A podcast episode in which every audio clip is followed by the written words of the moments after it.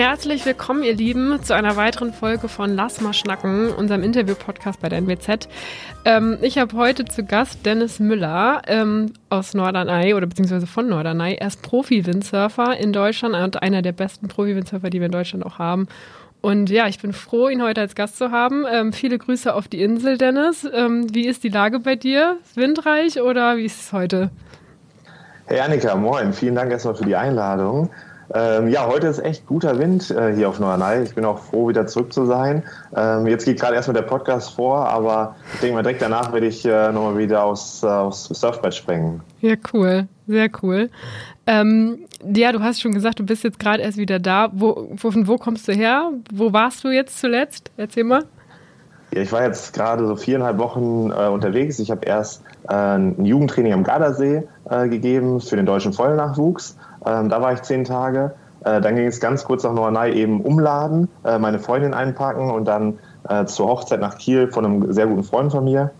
Dann konnten wir ein paar Tage noch in, in Dänemark verbringen, meine Freundin und ich. Die ist dann wieder zurück auf die Insel. Und ich habe dann noch ein großes Schulprojekt in, in Kiel betreut, ähm, am, am Ostufer für benachteiligte Kids. Und äh, das mache ich jetzt schon das, bin ich schon das dritte Mal dabei und ist echt ein tolles, äh, tolles Projekt. Ähm, für den nachhaltigen Wassersport und um die Kinder in die Bewegung zu bringen. Und ja, davon bin ich jetzt gerade wieder zurück.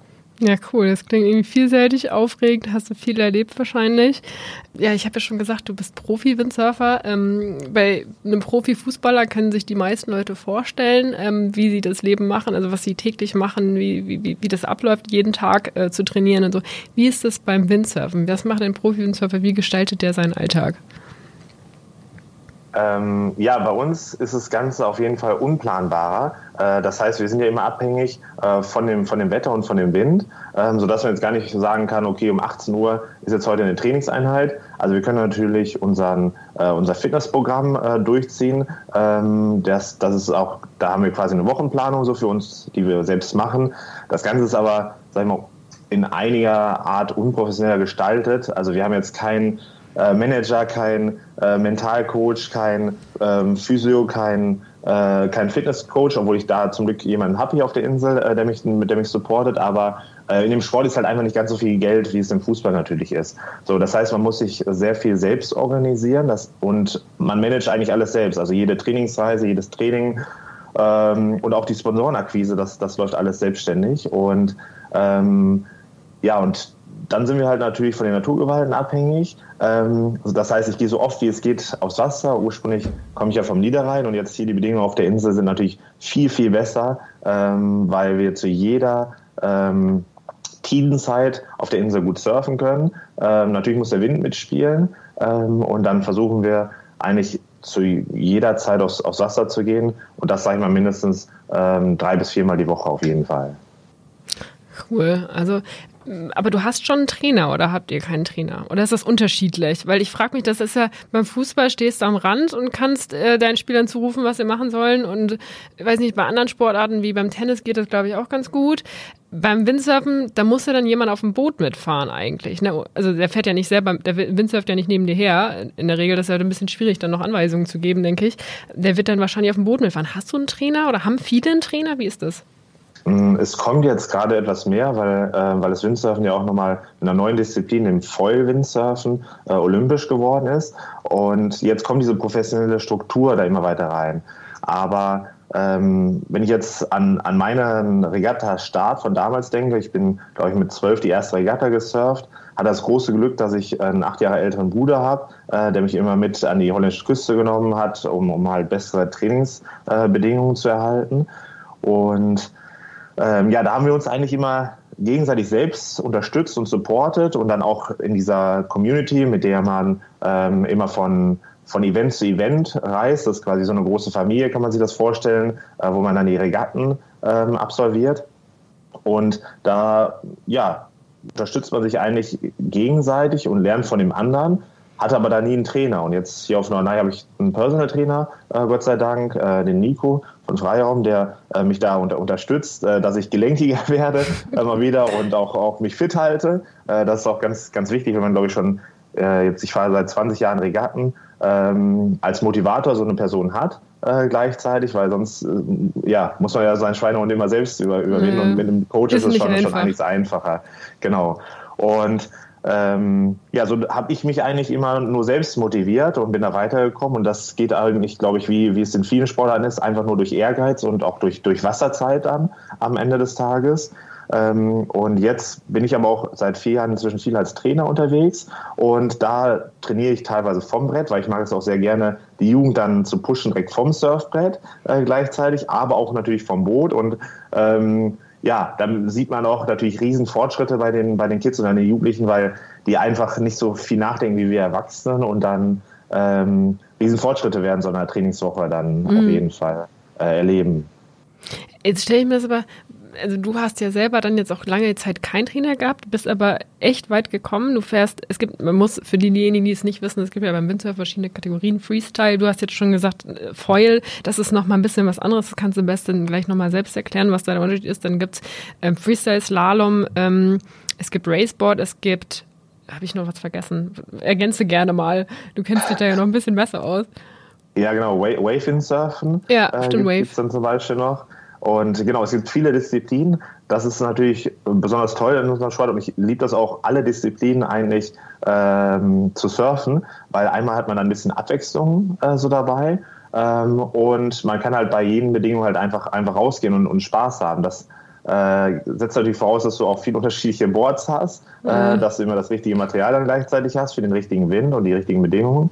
Aber es macht halt einen riesen Spaß, weil es halt Abwechslungen äh, in den Sport bringt. Mm, mm ich stelle mir gerade beim, beim, beim Wave zum Beispiel, kenne ich das, ähm, hat man da schon mal im Fernsehen gesehen, wenn du dann hohe Wellen hast ähm, und die surfen dann da, dann machst du auch teilweise Tricks und so, wenn du dann mal nicht weiterkommst oder irgendwie einen Trick machen willst und weißt nicht, wie, soll, wie willst du es angehen. Du hast aber ja keinen Trainer so.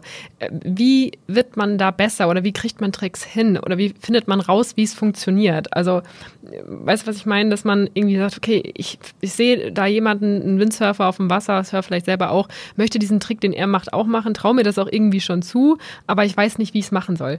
Äh, hattest du auch mal so Situationen, wo du an einem Punkt bei deinem Windsurfen warst, wo du sagtest, okay, ich will irgendwie noch schneller werden, ich will vielleicht irgendwie den Trick stehen, ähm, aber ich weiß noch nicht so richtig wie. Wie hast du dir da Hilfe geholt? Wie hast du das gemacht? Äh, ja, also es gibt ja immer Spezialisten in den Disziplinen. Ich surfe einfach gerne alle Disziplinen und das heißt, es gibt immer, zum Beispiel jetzt auch im Wavewind-Surfen natürlich, Leute, die sind noch viel besser äh, auf Weltniveau als ich. Das heißt, ähm, ja, man kann eigentlich immer was dazulernen und Heutzutage ist das Analysieren natürlich viel, viel einfacher ähm, durch YouTube, durch, durch Videos und auch durch, ähm, es gibt so, so Trickbücher zum Beispiel, wo man, äh, wo so Bilderserien zu sehen sind und wo der Trick dann auch nochmal erklärt ist. Aber das ist ja dann immer noch die Theorie. Du musst yeah. ja noch in der Praxis dann auch gleichzeitig umsetzen. Und das verlangt auf jeden Fall viel Ehrgeiz im Windsurfen. Also ich kann ja ein Beispiel nennen, zum Beispiel, ich habe ähm, wollte unbedingt ein Rückwärtssalto äh, können im Windsurfen und äh, habe dann auch viele Winter teilweise in Übersee verbracht, weil ähm, weil du einfach zu selten auch die Bedingungen auf Norderney hast zum mhm. Wave-Windsurfen. Jetzt, ich bin jetzt gerade auch hier, äh, sitze hier und bin total heiß und warte hoffentlich auf den nächsten Herbststurm, der jetzt hier yeah. eintritt, äh, um endlich mal wieder weiter meinen Sprüngen zu trainieren.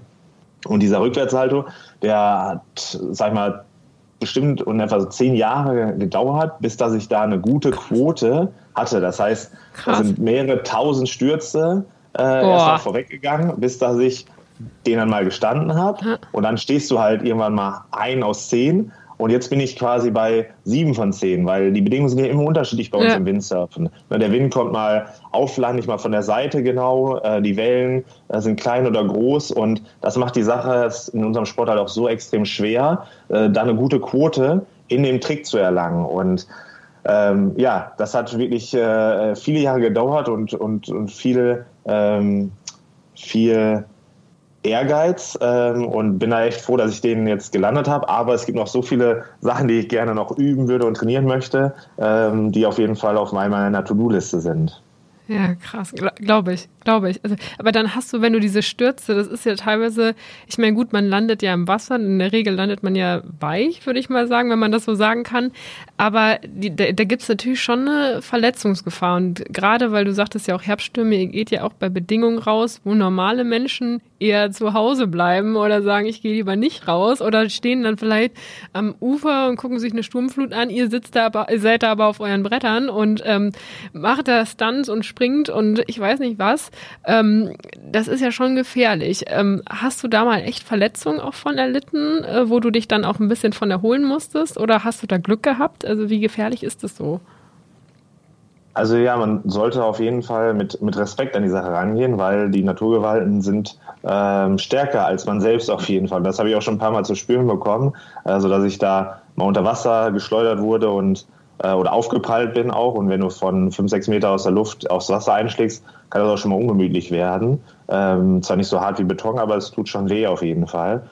Insgesamt bin ich Gott sei Dank relativ verschont äh, geblieben äh, mit, mit Verletzungen. Natürlich ähm, ja, irgendwann mit, mit mehr Erfahrung ähm, denkt man über dieses Thema auch natürlich mehr nach und, und kriegt das natürlich auch durch Freunde mit, die sich dann auch schon mal verletzen und dass auch die Regeneration natürlich länger äh, benötigt. Aber ich hatte mal früher bei einem Rennen ungünstige Situationen, äh, wo mir der Mast direkt nach dem Start äh, gebrochen ist. Das Segel fällt dann zusammen und dann sind zwei, drei über mich drüber gefahren in voller Geschwindigkeit. Hatte ich mega Schwein und habe nur, die, ähm, nur die Hand gebrochen gehabt.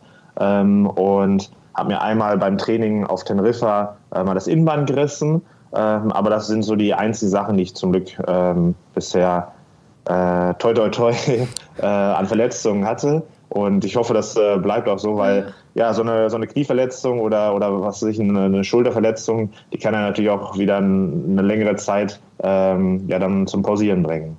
Ja, und gerade im Windsurfen brauchst du ja deinen ganzen Körper. Also das ist ja schon irgendwie so ein Ganzkörpersport. Da kannst du ja nicht sagen, okay, bei manchen Sportarten ist es dann so, wenn mir dann die Schulter wehtut, ich, zum Beispiel beim Laufen, wenn dir die Schulter wehtut, dann ist es auch blöd, aber laufen kannst du irgendwie trotzdem, sag ich mal. Oder viele machen es dann trotzdem. Beim Windsurfen, ihr braucht ja alles. Also wenn euch der Fuß wehtut, ist es bescheuert. Wenn, wenn ihr euch einen Arm gebrochen habt, ist es kacke.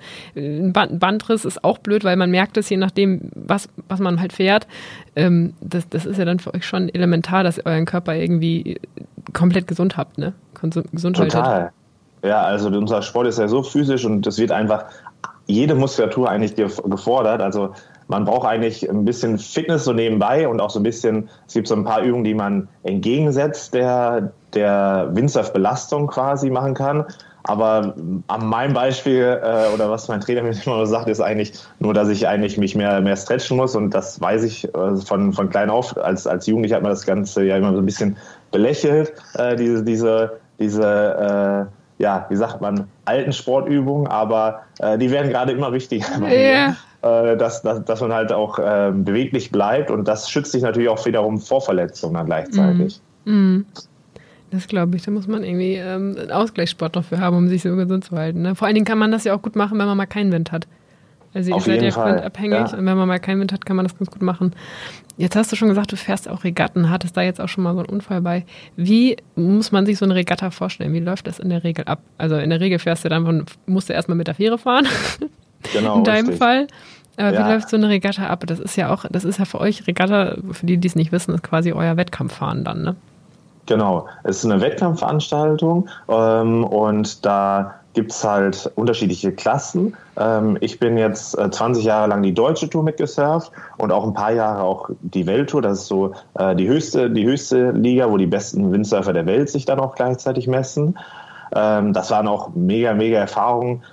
Äh, ich bin damals noch mit, mit Bernd Flessner ähm, hier, der auch von, von Norderney kommt, mhm. äh, um, die, um die Tonnen gefahren. Ähm, das sind natürlich tolle, tolle Erinnerungen. Äh, genauso wie ich noch mit, mit Björn Dunkerbeck sogar zu seiner aktiven. Zeit noch in der Welttour mitgesurft bin. Und äh, boah, das sind, da habe ich Bilder von, von also das jetzt, schreibe ich jetzt wieder aus, mhm. das ist äh, mein Kindheitsbild, äh, wo ich auf der Boot stand äh, mit, mit sechs Jahren zusammen als Porträtfoto und später bin ich mit ihm um die Tonnen gefahren. Das sind natürlich wahnsinnig tolle, tolle Erlebnisse. Und wenn man sich jetzt so, ein, so eine Veranstaltung von uns ähm, mal vorstellen möchte, ähm, wir haben halt in der deutschen Tour so fünf bis sechs Tourstops, die finden an der Nord- und Ostsee äh, statt. Ähm, früher war es ja auch immer hier auf Norderney beim, beim White Sands Festival äh, ein, ein, großer, großer Event, den wir hatten, ähm, den ich auch viele Jahre mitfahren konnte. Ich hoffe, der kommt auch irgendwann nochmal wieder zurück ja. auf die Insel, weil es natürlich schön, wenn man ein Heimevent äh, dann sogar auch hat am Homespot. Ähm, ja, sonst sind so Standorte St. Peter-Ording, Fehmarn, äh, Sylt gehört mit dazu, Borkum war jetzt zum Beispiel mit dabei. Ähm, das sind so Standorte, wo die Veranstaltung stattfindet. Und dann gibt es halt einen festen Zeitpunkt, meist so zwischen drei und fünf Tage geht so eine Veranstaltung. Und wir haben dann unterschiedliche Disziplinen, die dann zu fahren sind. Das heißt, wenn der Wind ganz stark ist, äh, dann fahren wir zum Beispiel Wave Riding, um die Wellen abzureiten und zu springen. Das ist die Starkwinddisziplin. Ähm, dann gibt es die Disziplin Slalom. Ähm, die ist jetzt auch gleichzeitig mit Racing eine Disziplin geworden. Durch das oh. Vollwindsurfen kann man sich das vorstellen. Das ja. heißt, wenn es ganz, ganz wenig Wind hat, also so zwei bis drei Windstärken sind etwa, da geht das los. Ähm, dann fahren wir mit dem Foil. Das hat bestimmt viele von euren Zuhörern mit Sicherheit auch schon mal gesehen, wenn das Surfbrett oder auch die Segelyacht über das Wasser quasi schwebt. Äh, das heißt, das Brett hat keinen Wasserkontakt mehr, sondern wenn du eine gewisse Geschwindigkeit erreichst, schwebt das Brett über das Wasser. Und dadurch hat man natürlich eine geringe Angriffsfläche und kann schon bei ganz wenig Wind äh, schnell werden. Ähm, da fahren wir dann in einem Ausscheidungswettkampf ähm, mit, mit kleinen Gruppen gegeneinander und ähm, kann man sich so vorstellen, eigentlich quasi wie die Champions League im Fußball, dass du dann halt sagst, okay, du fängst mit dem Achtelfinale an, dann Viertelfinale, die Hälfte kommt immer Elimination quasi. Genau, das sind Eliminations dann. Und dann gibt es halt ähm, acht Achtelfinale, dann vier Viertelfinale, zwei Halbfinale und dann wird das Finale ausgefahren. Und das Ganze ist dann eine Runde, die wir dann surfen, wo es dann ein Ergebnis gibt. Und davon können wir aber insgesamt so zwei, drei Runden am Tag fahren, wenn es die Bedingungen hergeben, sodass du dann auch mal äh, ein schlechtes Ergebnis streichen kannst. Also du musst jetzt nicht immer performen, es kann ja auch mal ein Crash passieren oder auch mal sein, dass du irgendwie nicht so gut in dem Rennen warst. Und ähm, je mehr Rennen gefahren werden, ähm, desto größer ist die Chance, dann halt auch mal ein Ergebnis zu streichen. Und ähm, in dieser Disziplin Slalom fährt man halt mit dem Wind quasi vier Halsentonnen ähm, vier, vier Bojen, einmal mit dem Wind ab bis ins Ziel. Und es ist ein fliegender Start, der vorgenommen wird. Also wir nehmen uns die, die Uhr äh, ganz am Anfang, auf, auf drei Minuten stellen wir uns die ein und dann ist ein fliegender Start mit voller Geschwindigkeit, wo wir alle versuchen, bei Null über die Startlinie ähm, zu, zu surfen. Und ähm, wie gesagt, da ist bei wenig Wind, nehmen wir das voll und wenn der Wind etwas stärker wird, äh, dann gibt es so Slalomboards, das sind ähm, viele Leute kennen das eigentlich so wie ein Funboard, nur etwas ähm, schneller orientiert, ähm, wo wir dann Maximalgeschwindigkeiten von so zwischen 60 und 80 km/h erreichen. Ach, stark. Cool. Also das ist ja echt wahnsinnig schnell. Also 60 bis 80 ja. km auf dem Wasser und das spürst du ja im ganzen Körper, das ist, das ist tough. Also das Ach, ist schon, habe ich noch nicht erreicht. ja, da muss man schon hinhalten auf jeden Fall. Ja. Also beim Windsurfen ist ja schon ein tolles Erlebnis, wenn man in das Gleiten kommt. Wir haben uns ja äh, auch, auch da schon im Vorhinein noch einmal ganz kurz ausgetauscht, ähm, dass, dass du ja auch sogar windsurfst. Und ich glaube, der erste Flash so beim Windsurfen ist ja, äh, wenn man einmal ins Gleiten kommt und dieses Adrenalin spürt der Geschwindigkeit und ja, das kommt dann nochmal, wenn du an dein Limit gehst, der Geschwindigkeit bei mir jetzt immer noch, äh, dass du da auch die Hosen voll hast äh, und versuchst irgendwie die Kontrolle äh, zu behalten, äh, wenn du wenn du an diese Maximalgeschwindigkeit halt mhm. stößt. Cool, dass du das ähm, eben erklärt hast für unsere Zuhörer, die verschiedenen Disziplinen. Welche Disziplin fährst du denn tatsächlich so am liebsten auf Regatten? Also ähm, ich bin ja relativ groß und auch relativ schwer, äh, also 1,86 groß, 95 Kilo. Ähm, dementsprechend liegt mir die Disziplin Slalom auf jeden Fall am besten, äh, weil ich da die Voraussetzungen auch äh, am besten zu erfülle. Ähm, und auch grundsätzlich würde ich sagen, schon so ein äh, grober Windsurfer, so ein Hinhalter bin. Ähm, deswegen macht mir der, der Adrenalin auch während der Rennen, sich da zu messen, äh, natürlich extrem viel, viel Spaß. Ähm, wenn ich jetzt sage, welche Disziplin surfe ich am liebsten, dann ist es auf jeden Fall Wave Riding. Äh, und äh, da schlägt das Herz auf jeden Fall immer, immer größer für, weil es die Bedingungen halt auch viel rarer sind als äh, zum Beispiel beim Vollen oder bei der Slalom-Disziplin. Ähm, wenn ich jetzt dieses Jahr mal zurückblicke, hatten wir, glaube ich, äh, wir waren Ende des Jahres auf Mauritius, äh, da hatte ich Weltklasse-Bedingungen und jetzt warten wir Ende Juni, Ende Juli, waren so ein paar gute Tage, aber die kannst du an einer Hand abzählen und mhm. äh, so heißer bin ich jetzt auf die Herbststimme, die jetzt kommen äh, und dann endlich mal wieder äh, mit mein kleines Material aus meinem Van zu holen und äh, dann richtig tolle Sprünge ähm, ja, zu trainieren und, und auch die Wellen wieder abzusurfen. Cool. Jetzt hast du ja gesagt, du brauchst verschiedenes Material für, für die verschiedenen Bedingungen. Ähm, du brauchst ja sehr viel. Du brauchst ein Board, du brauchst ein ähm, Segel, du brauchst einen Mast, du brauchst eine Gabel. Ähm, wenn du foilst, auch noch das ganze Vollmaterial und das in verschiedenen Ausführungen für die verschiedenen Bedingungen. Das ist wahnsinnig viel, was man da mitschlörren muss, sag ich mal. Ähm, deswegen haben, glaube ich, die meisten Windsurfer auch einfach einen Bulli, weil man es da einfach super drin verstaut kriegt. In so einen normalen kleinen Pkw kriegst du so ein Board ja teilweise gar nicht rein, je nachdem, wie, wie groß es ist. Also, oder auch so ein ganzes Rig. Also für alle, die es nie wissen, ein Rig bezeichnet man danach, also das ist quasi Mast, Segel, Gabel zusammen, ist, wird als Rig bezeichnet. Ähm, und es ist ja so, du brauchst viel, es ist alles sehr teuer, das Material. Wie finanziert man das so? Also wie finanzierst du das als Profi-Windsurfer? Kriegst du das gesponsert? Ähm, wie machst du das? Weil du brauchst super viel Material, super viel Verschiedenes für die verschiedenen Bedingungen, die du ja auf Regatten immer mal hast. Ja, wie bekommst du das? Auf jeden Fall. Also ähm, angefangen hat das natürlich immer mit gebrauchtem Material als, als Jugendlicher, ähm, sich das dann auch teilweise von den Regattafahrern äh, früher zu kaufen. Ähm, und da braucht man natürlich auch eine Unterstützung der Eltern. Das heißt, es ist natürlich nicht so, dass man nur ein paar Schuhe braucht ähm, oder, oder einen Ball oder irgendwie einen Steger zum Beispiel, sondern ähm, ist das Ganze schon viel, viel umfangreicher.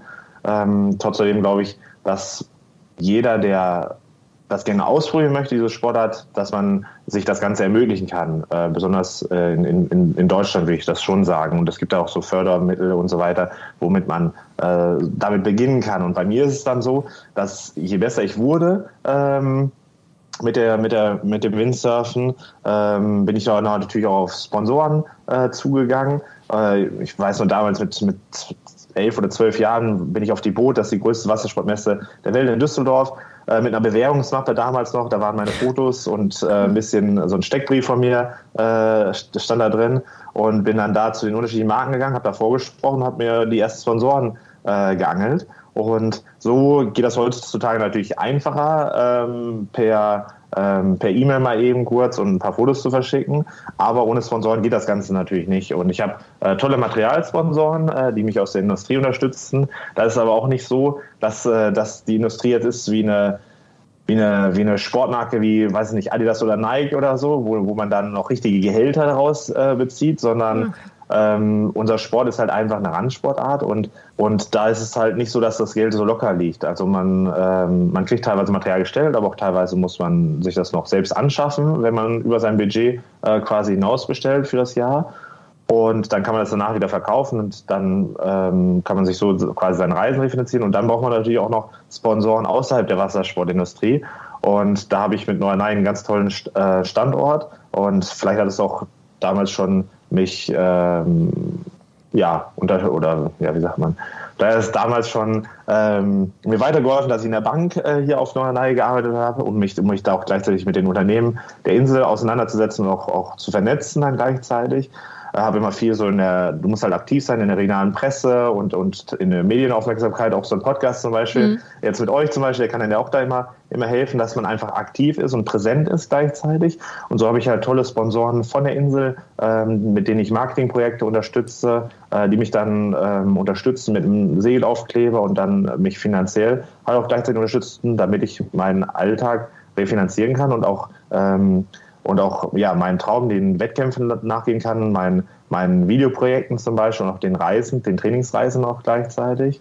Und ohne Sponsoren geht das Ganze natürlich nicht, mhm. Äh, weil du, wie du schon sagst, du brauchst mehr, mehr, mehr unterschiedliches Material. Und das ist natürlich kostenspielig, auch die Reisen. Äh, versucht man zwar immer low-budget-mäßig zu machen, aber das summiert sich natürlich auch.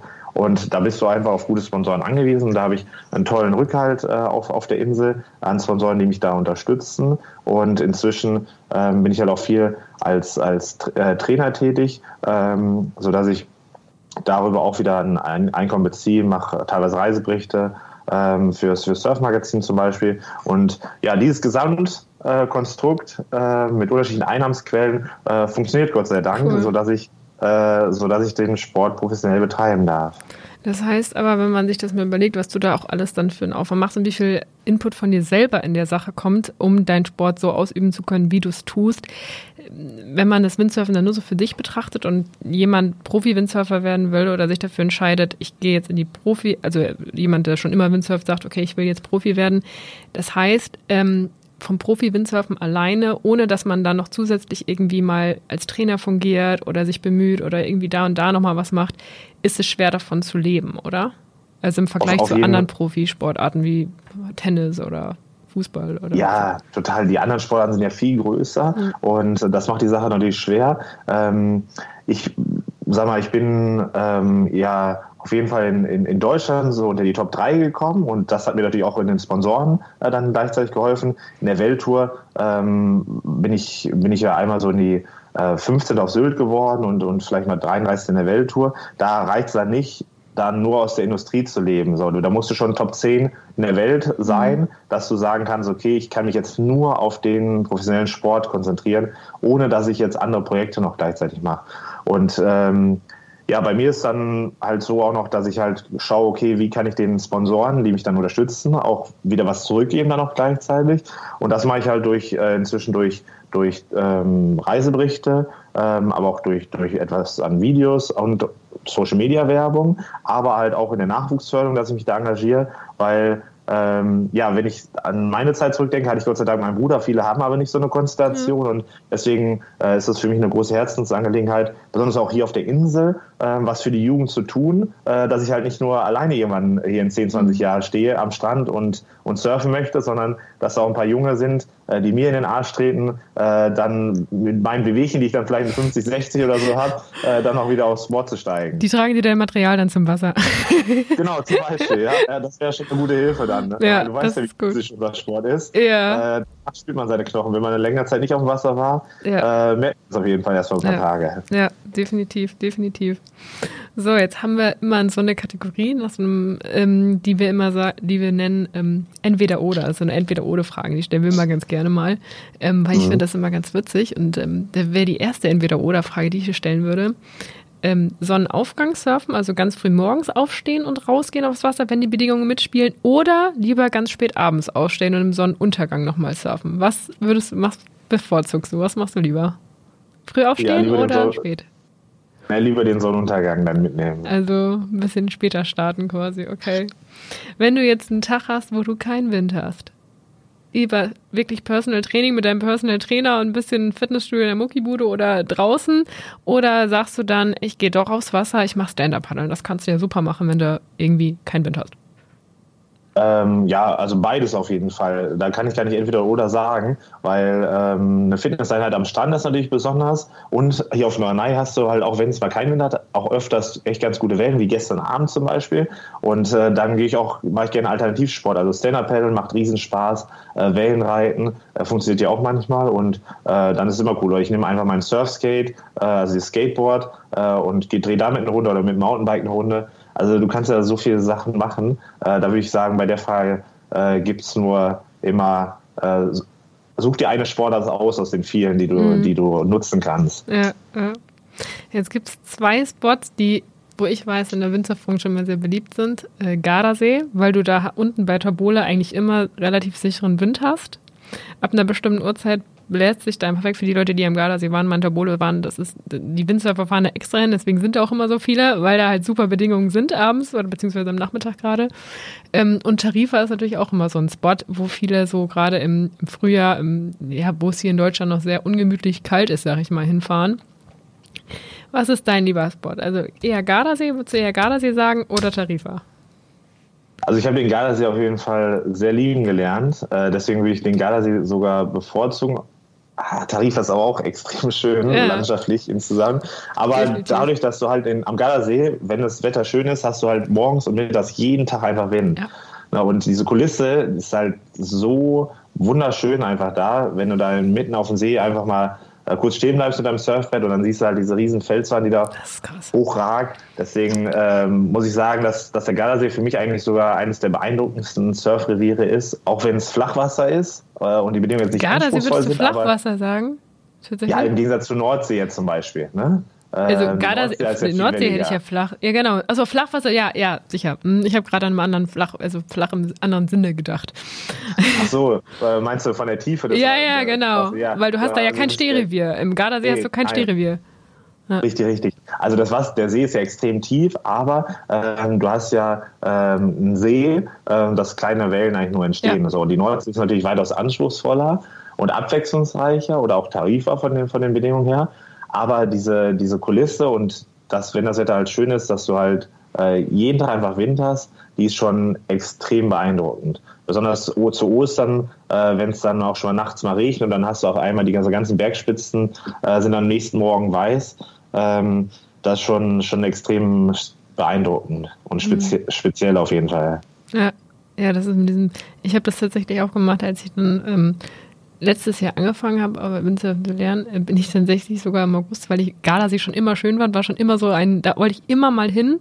Und dann habe ich, ähm, ja, wusste ich halt, man kann da auch Windsurfen. Und da bin ich tatsächlich als totaler Newbie und ich konnte echt nichts eigentlich. Ich bin jetzt auch immer noch, dass ich nie wirklich viel kann. Ähm, bin ich da hingefahren und habe tatsächlich da auch einen Windsurfkurs gemacht. Und ich fand es so cool, dass einfach mal diese Atmosphäre, das ist halt so ein Spirit, finde ich da. Gerade wenn du runterfährst nach Tobola an das ganz eine, an die eine Seite des Sees, das Ende quasi. Äh, erstmal super schön landschaftlich mit den Bergen, wie du schon sagst, super beeindruckend. Aber auch einfach, ähm, ja, du hast eine Windsicherheit und da sind alle Leben für diesen Sport da. Also Total. gefühlt sind da nur Windsurfer hast. Und die Touristen, die da hinkommen, um da einfach mal vorbeizufahren oder dann gar keine Ahnung haben, dass das so ein Windsurf-Spot ist, sag ich mal, die stehen dann immer ganz beeindruckt und gucken sich das dann jeden Nachmittag an, wenn äh, die Tischdecken fast vom Restaurant wegfliegen. Ist ja wirklich so ja. da, ne? Ähm, und ich fand das total beeindruckend, wenn man, also ich wusste ja, was da passiert und was da abgeht, aber die Touristen, die es nicht wissen, die stehen dann da immer und, hey, was passiert denn hier und warum rennen denn jetzt alle aufs Wasser? Weil das ist ja wirklich so nachmittags so ein Ansturm.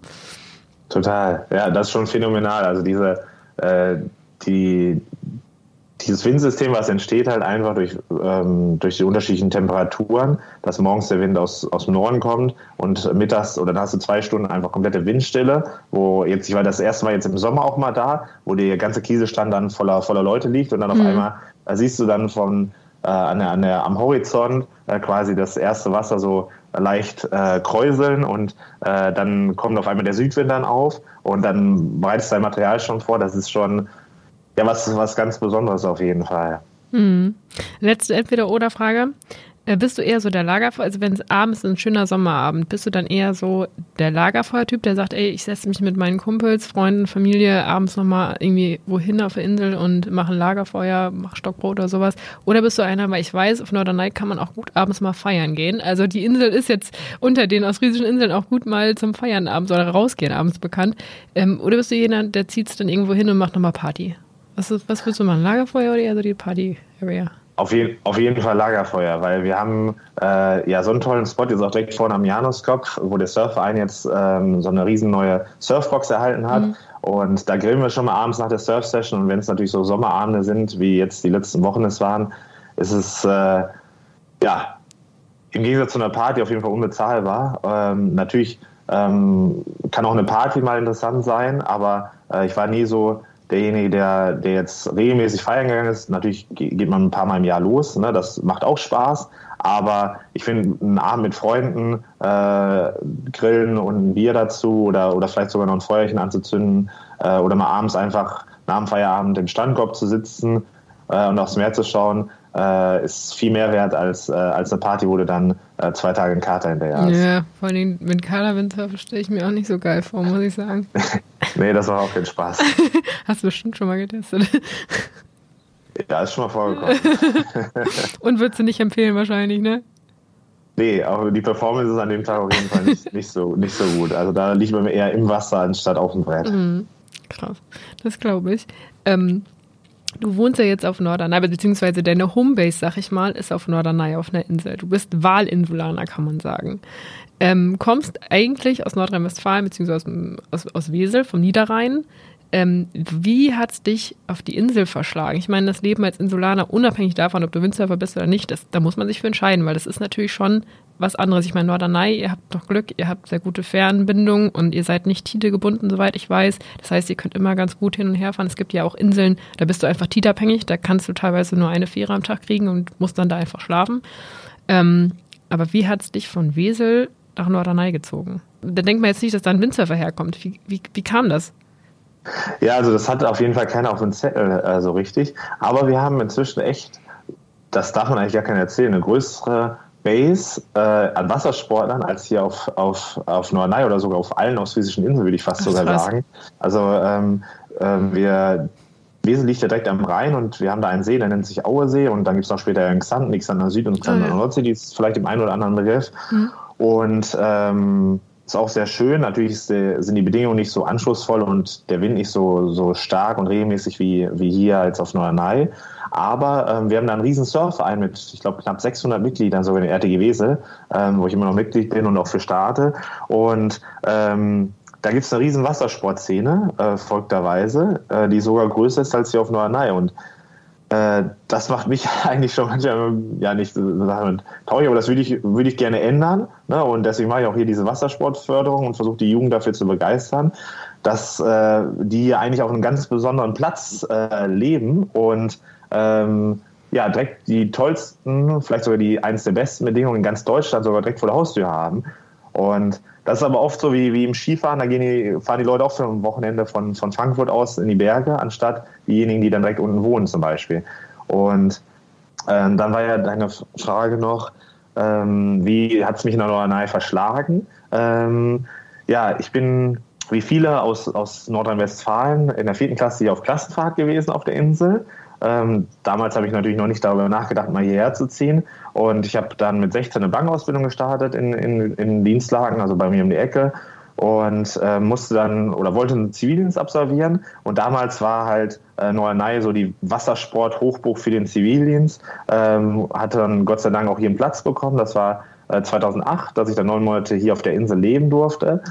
Und seit dem Zeitpunkt war es immer ein Traum für mich, eigentlich irgendwo an die Küste zu ziehen und nicht immer jedes Wochenende irgendwie an eine holländische Küste zu fahren, um gute Bedingungen zu erhalten. Und ähm, bin dann nochmal nach Hause, drei Jahre gearbeitet zu Hause, ein bisschen Geld gespart, bin dann 15 Monate, äh, habe mich freistellen lassen damals von der, von der Sparkasse und die Welttour mitgesurft. Und während dieser Zeit hat sich das dann mit Norderney gegeben. Ich hatte mit meiner Freundin, mit der ich jetzt äh, ähm, auch hier lebe auf der Insel, ähm, die dann auch für die Insel begeistern können. Und dann sind wir im Januar 2013 hier hingezogen und ähm, hatte Gott sei Dank eine, eine Stelle da über die Sparkasse bekommen, äh, hier in der Filiale auf Norderney. Ja, und äh, seitdem sind wir jetzt seit zehn Jahren äh, schon hier. Die Zeit fliegt natürlich auch. Ähm, sechs Jahre habe ich in der Bank da gearbeitet und jetzt seit vier Jahren ähm, äh, mache ich das Windsurfen voll professionell. Vorher war es ja immer so halb professionell und äh, das macht riesen Spaß und ich hoffe, das geht auch noch ein paar Jahre weiter. Cool.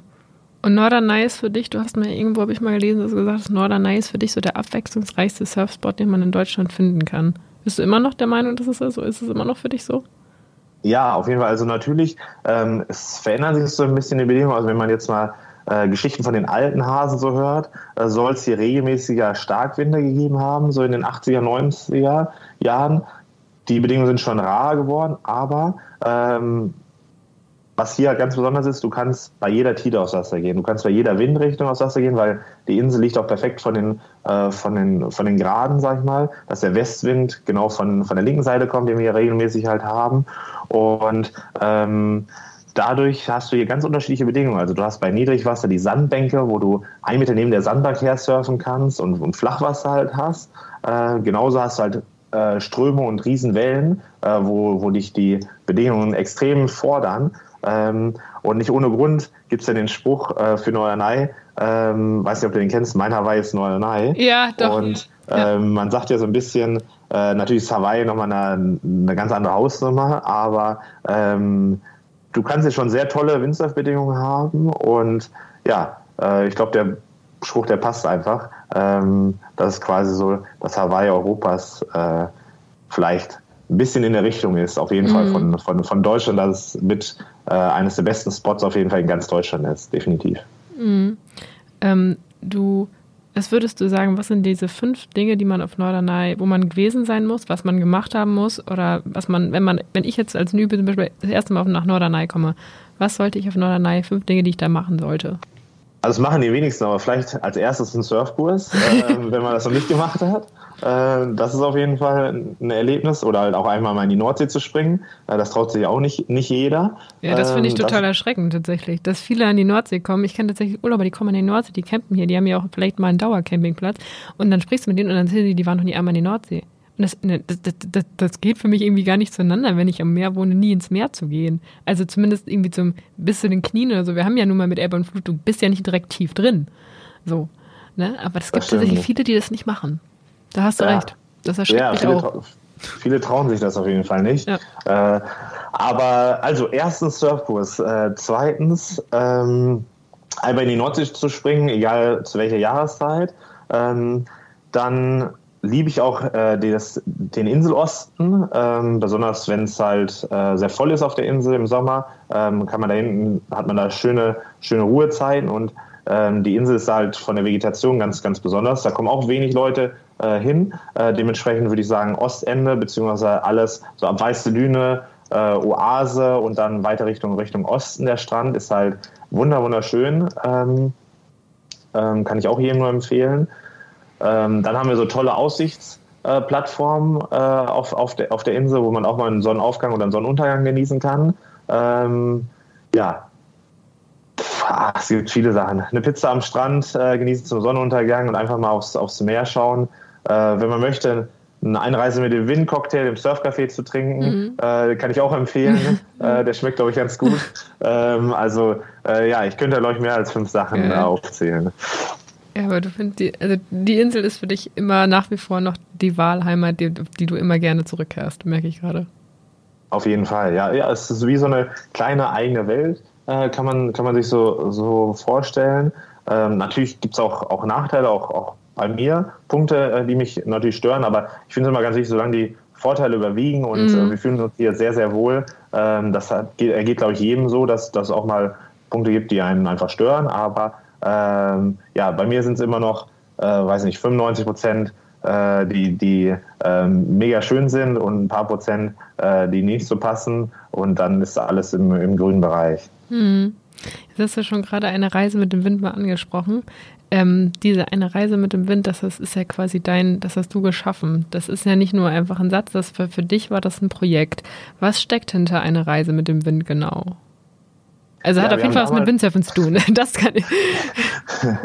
genau, richtig. Ja, äh, das, das stimmt auf jeden Fall. Einige. Also die äh, Idee dahinter war eigentlich, dass wir ähm, ja, Ende 2018 ja unsere Jobs äh, geskippt haben. Und damals war es eine Idee, vielleicht mal zwei Jahre nochmal um die Welt zu reisen. Und dafür haben wir halt äh, nach einem Namen gesucht, ähm, wie wir auch dieses Projekt so ein bisschen vermarkten können auch gleichzeitig.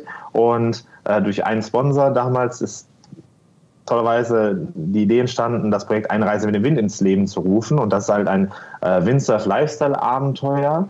Ähm, es gibt sogar ein Kinderbuch von Miriam Koch dazu, das nennt sich Einreise mit dem Wind. Und so sind wir auch auf die Idee gekommen, äh, das Ganze so zu benennen. Und das ist natürlich äh, total passend äh, zu dem, was, was wir hier gerade für ein Leben führen. Ähm, wir reisen ja immer dem Wind hinterher, um die besten Wellen äh, Nice, Deutschland, europaweit und weltweit äh, zu surfen.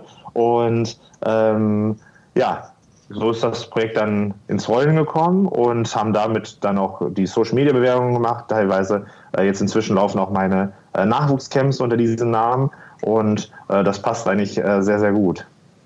Cool. Das heißt, wie viele Orte hast du in im Rahmen dieses Projekts? Also läuft das immer noch oder hast du sagst, eine Reise mit dem Mindest abgeschlossen? Nee, also das, äh, das läuft immer noch. Ähm, natürlich sind wir jetzt wieder ein bisschen sesshafter so auf der Insel geworden, dass wir auch wieder eine Wohnung hatten. Wir hatten jetzt die letzten vier Jahre hatten wir gar keine Wohnung, da waren wir im mhm. Sommer. Wir äh, hatten einen Wohnwagenstellplatz äh, dort, um den Fixkostenapparat auch zu reduzieren und ähm, ja, unsere Reisen auch noch zu refinanzieren, ähm, du, weil du musst ja irgendwann Stellschrauben drehen, mhm. damit das andere auch wieder besser funktioniert. Und ähm, jetzt haben wir wieder eine feste Basis, ist auch total schön. Ähm, um auch mal wieder nach Hause zu kommen, so richtig mit einer Wohnung. Aber ähm, ich habe natürlich trotzdem noch Ziele und, und Träume, äh, wo ich noch gerne hin möchte. Und wir versuchen jetzt auch im Winter zum Beispiel wieder flexibel zu reisen, dass wir, ähm, dass wir da auf jeden Fall auch noch ähm, tolle Plätze uns in Europa mit dem, mit dem Bulli oder aber auch mal äh, einmal in Übersee äh, eine, eine Reise erlauben können, ähm, um, um da ja, einen neuen Kontinent auch nochmal zu erkunden. Ähm, wir haben zwar jetzt auch schon ein paar Spots gesehen, wie Südafrika, Australien, ähm, Mauritius äh, waren wir zum Beispiel in Brasilien. Äh, das waren schon mega, mega Reiseerlebnisse. Im Frühjahr und Herbst sind wir da meistens mit dem Bulli dann unterwegs, wie du schon sagst, jetzt Gardasee oder, mhm. äh, oder zum Beispiel Tarifa waren wir auch schon, was auch extrem schön ist. Ähm, und ja, aber ein paar Punkte auf der Weltkarte gibt es mit Sicherheit, äh, die ich noch gerne erkunden möchte. Und das natürlich mit unserem Projekt Eine Reise mit dem Wind. Und darüber werden wir euch auch weiterhin auf dem Laufenden halten. Cool, also ich bin echt gespannt. Das heißt, was ist so ein Ort, den du unbedingt nochmal sehen möchtest mit, ähm, ja, mit deiner Freundin und, und dem Windsurfen? Wo möchtest du unbedingt nochmal hin? Weil man hört ja mit äh, was an schon total vielen schönen Orten. Also, die auch viele noch wahrscheinlich noch gar nicht gesehen haben im Leben, wo, wo, die jetzt noch ganz groß auf der Liste stehen, die hast du schon gesehen teilweise. Was ist so ein Ort, wo du tatsächlich echt noch hin möchtest? Also, äh, Norwegen hat uns sehr gut gefallen und das wäre nochmal so eine Bulli-Reise, die ich auf jeden Fall vorhabe. Ähm, dass wir da nochmal bis hoch bis zu den Lofoten kommen.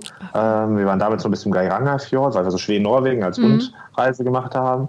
Und die Landschaft hat uns extrem äh, beeindruckt.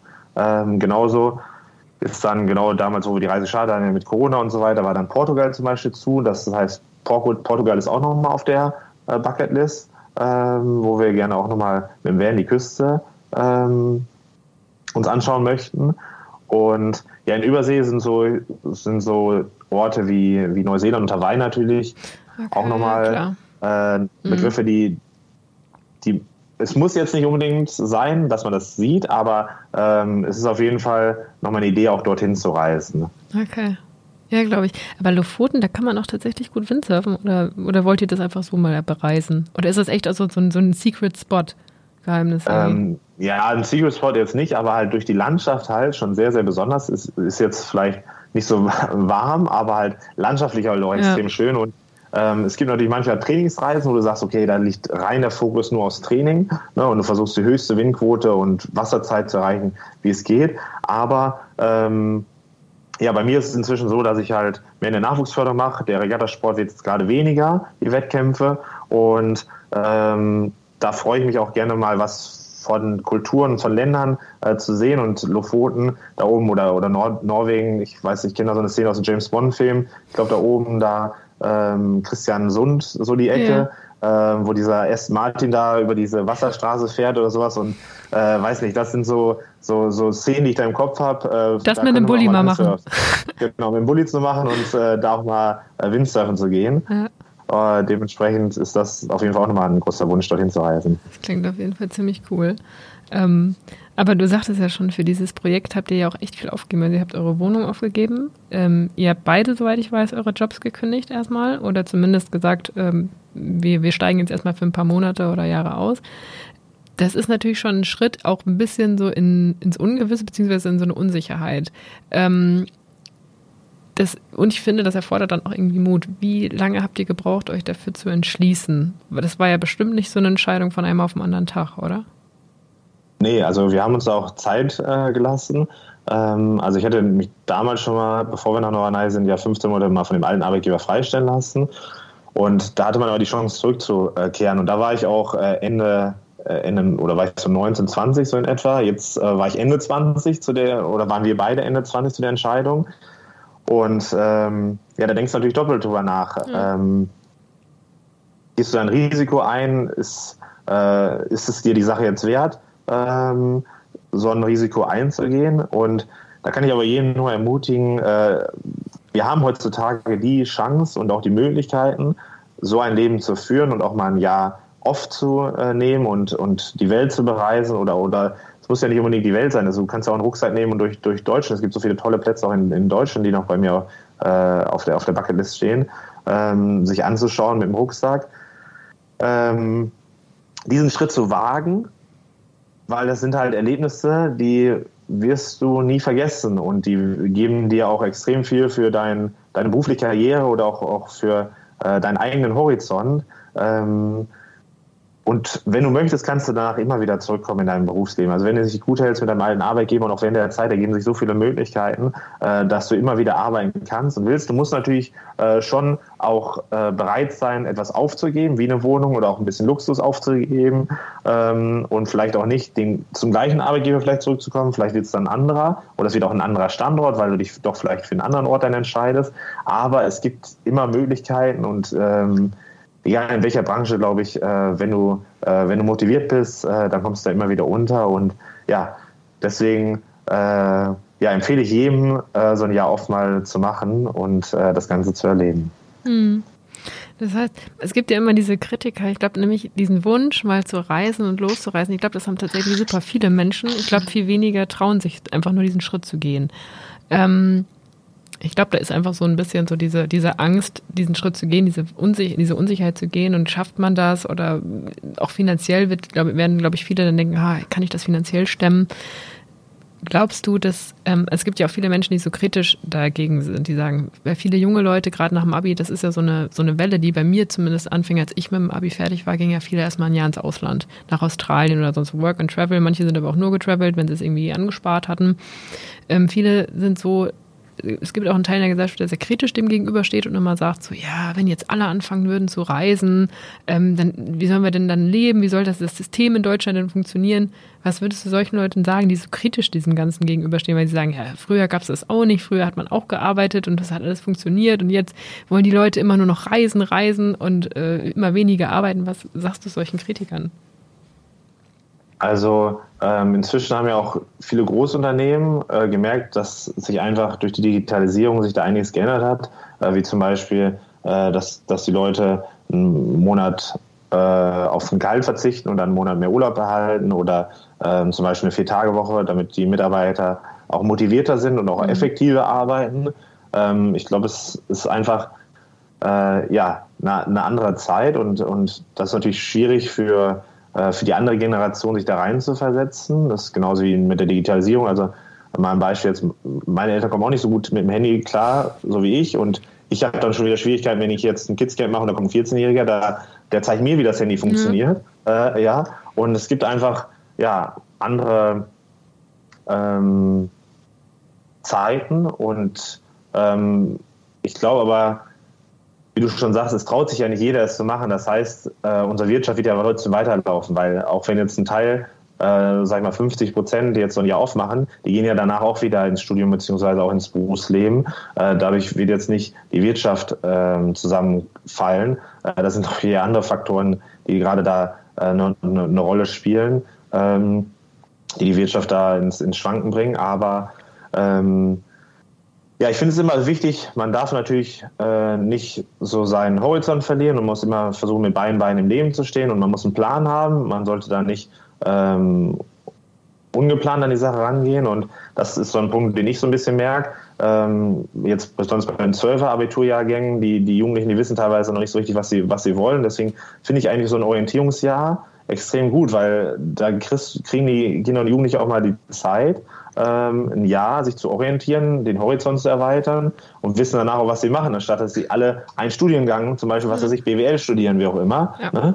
äh, sondern halt auch mal in den Handwerk gehen, ähm, der auch einen riesen Aufschwung erlebt ja gerade. Ne? Und das ist auch wichtig, dass wir Leute in der Praxis halt haben und ähm, dementsprechend äh, glaube ich nicht, dass die Welt deswegen untergehen wird und weil auch immer noch ein Teil dieses äh, Risiko nicht eingehen wollen, äh, so ein Jahr aufzumachen, aber äh, ich ermutige jeden dazu, das, äh, das zu erleben und bin auch immer ein Befürworter dafür, weil ähm, es mir extrem viel geholfen hat. Einmal an Kontakten, an Horizonterweiterung, auch an Chancen im Berufsleben auch teilweise. Auch besonders der Sport hat mir da extrem viel geholfen. Also du hast ja immer so, so Unternehmen, auch wo zum Beispiel die, die Geschäftsführer auch ähm, ja, gute Fußballer wie auch immer waren ne? mhm. ne? und die sagen dann, hör mal, äh, der, der Junge war auch oder das Mädel war ein guter Sportler. Äh, mit dem Ehrgeiz geht er vielleicht auch ins Berufsleben und dann bist du vielleicht gar nicht so qualifiziert wie jetzt dein Konkurrent mhm. und wirst aber dann trotzdem gezogen. Äh, das habe ich äh, auch mal selbst zu spüren bekommen und das ist natürlich extrem, extrem schön. Ja. Also du würdest sagen, so eine Reise mit dem Wind, wie du hast du es für dich genannt, aber dass jeder so eine Reise nicht, vielleicht nicht unbedingt mit dem Wind, aber für sich selbst machen sollte oder zu sich selbst. Für manche ist es ja vielleicht auch eine Reise zu sich selbst, um mal rauszufinden, was willst du eigentlich, wo geht dein Weg hin, was kannst du dir beruflich vorstellen. Also du würdest es jedem raten tatsächlich. Auf jeden Fall zur Orientierung und auch ähm, ja, zur, äh, zur Selbsterfahrung ähm, ist es eine, eine Riesenchance und wir haben heutzutage Gott sei Dank diese, diese Möglichkeit und du brauchst auch nicht viel, viel Geld dafür und ist natürlich schön, wenn du noch nicht in diesem Hamsterrad quasi bist, wie man so immer gerne sagt, ähm, wo, wo der Fixkostenapparat so, so hoch läuft. Ähm, in dem Alter ist man ja noch relativ flexibel und ungebunden. Und du kannst Work and Travel machen, du kannst mit deinem Rucksack losreisen und äh, irgendwo ähm, ja, mit dem Zelt dabei haben und, und mit wenig Geld auch, auch äh, so ein Erlebnis äh, durchziehen. Also es ist für jeden die Möglichkeit da und man muss sich nur trauen und äh, für diejenigen, die vielleicht da Respekt oder sich nicht so trauen, kann ich nur empfehlen, dass man sich dann vielleicht eine zweite Person dazu nimmt ähm, und dann das Risiko auf beide Schultern verteilt äh, quasi und äh, da immer den Rückhalt hat, hat und sich gegenseitig unterstützt und äh, da kann man da ganz, äh, ganz tolle ähm, ja, Zeiten erleben, die, die nicht nochmal wiederkommen werden, mhm. wenn man im Berufsleben halt schon fix steht und, und zum Beispiel ein Haus gekauft hat oder äh, der Fixkostenapparat wieder läuft. Ähm, in der Zeit bist du halt einfach noch frei und flexibel und äh, ja, äh, man muss sich nur trauen. Geil. Finde ich, ist ein, ist ein sehr guter, ähm, ja, ein sehr gutes Motivationsding, also ein sehr guter Satz, so finde ich, um, um Leute ähm, dazu zu bringen, das mal diesen Schritt zu gehen. Ähm, was hat dir so diese Reise, hast, hast du mal, hast du so ein Erlebnis in dieser bei der Reise mit dem Wind bisher gehabt, was dich so, wo du immer zurückdenkst, was dich auch, ähm, vielleicht auch beim mit dem Windsurfen selber, vielleicht warst du irgendwo auf dem Wasser und hast was erlebt, was dich so geprägt hat, was du sagst, das bleibt für mich immer in meinem Kopf und wenn ich irgendwie an meinen in meine Reisen zurückdenke, ist das so ein, so ein Erlebnis, was ich, ja, was mich echt ähm, emotional berührt hat oder auch vielleicht irgendwas in mir verändert hat. Gibt es da so ein Erlebnis? Ähm, ja, äh, mehrere auf jeden Fall. Also das Besondere bei unserem Sport ist ja, wenn du schon mal auf dem Wasser stehst und dann äh, das Land siehst du aus einem anderen Blickwinkel, wie auch wenn du mit dem Boot unterwegs bist. Ähm, das, äh, das beeindruckt mich immer wieder, äh, muss, ich, muss ich sagen, aber auch in den Ländern, wo ich, wo ich halt war und ähm, am Beispiel jetzt in Südafrika, wenn du, äh, wenn du da die Einheimischen äh, siehst, da geht es vielen sehr, sehr gut, aber die, die Spanne zwischen Arm und Reich ist natürlich viel, viel größer als bei uns in Europa. Und ähm, ja, da sollte man eigentlich immer mal wieder in sich kehren und äh, von seinem quasi auch Eigenego vielleicht auch mal wieder ein bisschen zurückschrauben und sagen, hör mal, äh, wie gut es einem geht. Und ähm, ja, wir, wenn man jetzt so sich selbst reflektiert, ist es ja auch so, dass man aus einer, aus einer Fliege schon mal einen Elefanten macht. Und äh, uns geht es aber hier sehr, sehr gut und äh, uns wird quasi so der, der Po gepudert, würde ich mal sagen, in Deutschland. Ähm, und es gibt andere Länder, äh, wo es den Menschen viel, viel schlechter geht, die ganz, nämlich mit ganz anderen Sachen ähm, beschäftigen, anstatt jetzt eine Reise zu planen. Ne? Ähm, und da ist, glaube ich, ganz wichtig, dass man sich manchmal wieder erdet. Äh, das äh, fällt einem, glaube ich, oder fällt mir auch nicht so, nicht so einfach, weil man sagt, man möchte immer weiter und, mm, und, und größer. Weiter. Und, ja. äh, genau, richtig. Das ist ja auch so ein großes äh, Problematik unserer Gesellschaft aktuell und, und in dieser Konsumgesellschaft, die, die wir in, in Deutschland auch ja haben. Ähm, dementsprechend ist es, glaube ich, ganz wichtig, mal wieder auch manchmal geerdet zu werden. Das fällt mir immer ganz oder, oder ich, ich erde mich manchmal, wenn ich halt solche Menschen in den Ländern handelt sehe, ähm, denen es halt viel, viel schwächer oder viel, viel schlechter geht. Oder aber auch wenn ich Menschen sehe, die eine Beeinträchtigung haben, die zum Beispiel behindert sind oder äh, wie auch immer, dann denke ich so, hey, das ist, mhm. was keine Probleme, ne? Ja. Also du machst die Probleme, aber äh, du hast eigentlich keine Probleme und dir geht es so gut. Ähm, also äh, ja, supporte gerne andere, ne, weil wir haben ja auch die Möglichkeiten, auch, auch äh, da tätig zu werden. Das muss man auch nochmal sagen. Ne? Also wir könnten, da ist ja auch gerade so, so in der Gesellschaft so ein Punkt, dass, dass wir uns gegenseitig viel mehr unterstützen, was total schön ist. Ähm, dementsprechend ist es sehr, sehr wichtig, da glaube ich auch mal wieder was zurückzugehen. Das versuche ich bei der Jugend so ein bisschen zu machen und ähm, ja, aber sich auch manchmal wieder ein bisschen zu erden äh, und wertzuschätzen, wie gut es einem eigentlich geht, wenn man gesund ist und äh, ja, finanziell unabhängig in, in dem Maße, wie wir es halt sind. Ne? Mhm. Also wahnsinnig, ich finde, ist ein sehr, sehr schönes Schlusswort. Ich finde, das ist sehr, sehr schön. Und man merkt irgendwie, wenn du über deine Reise mit dem Wind sprichst, dass das gar nicht unbedingt nur an deinen Sport geknüpft ist, sondern dass diese Reise mit dem Wind auch für dich auch so einen extrem wichtig kulturellen und menschlichen Faktor hat. Also ähm, was ich zuerst dachte, als ich das gehört habe, eine Reise mit dem Wind, ist, ist, dass es sich ausschließlich da auch bei um deinen Windsurfsport dreht. Aber man merkt halt, wenn du drüber sprichst, es ist noch viel mehr als das, diese Reise dieses Projekt. Auf, auf jeden Fall. Also das Windsurfen nimmt natürlich einen großen Teil da an Zeit rein und ich würde auch gerne manchmal, also ich, aber trotzdem ist es mir halt extrem wichtig, auch wie gesagt, das von den Menschen kennenzulernen und auch, auch von der, äh, von dem anderen Kontinent oder von, den, von, den, von der Natur auch gleichzeitig zu sehen.